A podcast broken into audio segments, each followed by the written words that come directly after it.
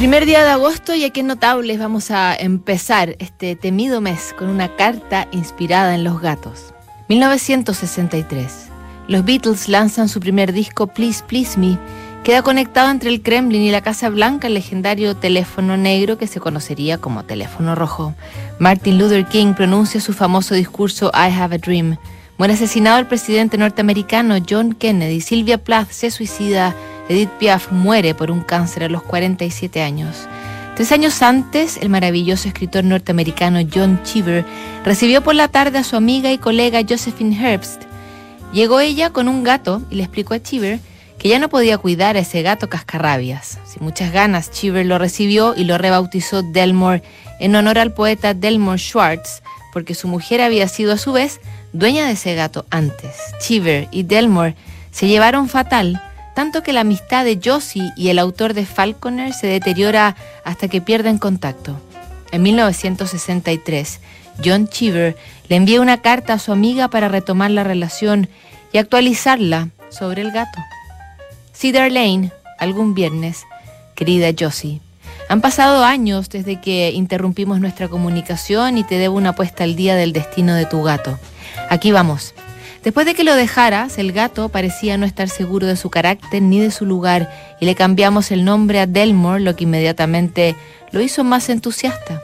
El primer signo de su vivacidad se produjo cuando ocupó como baño una caja de Kleenex mientras yo sufría un resfrío insoportable.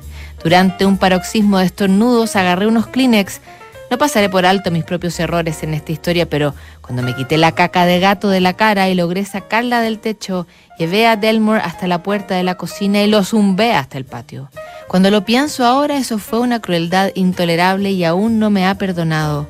No es él un gato que perdona, de hecho, es tremendamente orgulloso. El siguiente acontecimiento ocurrió el día de acción de gracias. Cuando la familia se reunió a comer y yo estaba a punto de cortar el pavo, se oyó un ruido ahogado en el baño. Corrí hasta ahí y encontré a Delmore sentado en el inodoro con agua fría hasta el cuello y muy dolorido. Lo saqué y lo sequé con toallas, pero tampoco hubo perdón. Poco después de Navidad, un escritor de Hollywood y su mujer vinieron a almorzar. Mi saludo habitual a Delmore fue en una época, sal de aquí. Y cuando la señora me escuchó decir esto, me despreció y abrazó a Delmore contra sus pechos.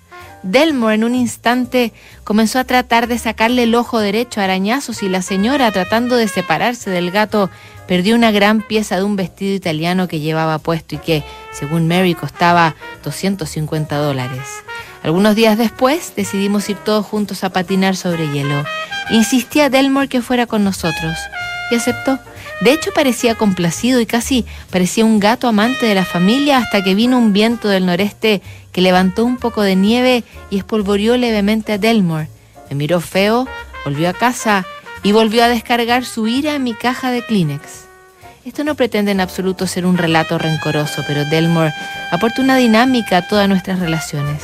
Las personas a las que no les agrado van directamente a su lado y él es, por lo tanto, un pacificador. Le encanta jugar con papel higiénico. No le gustan los ratones de hierba gatera. Él no mata pájaros cantores.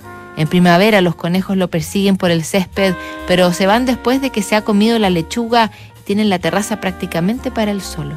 Está muy gordo últimamente y su paso suena más como el de un hombre de mediana edad descalzo en su camino al baño que como el de una niebla invernal. Pero se ha ganado su lugar y todos lo respetamos y aquí termina mi informe sobre Delmore el gato. Espero que todo esté bien con ustedes. Mary hace clases, yo escribo, los niños van a distintas escuelas y todo va bien aquí. John. Recuperarían Cheever y Josie su amistad y seguirían unidos por gatos, libros y cariño el resto de su vida. Mañana seguimos revisando cartas aquí en Notable.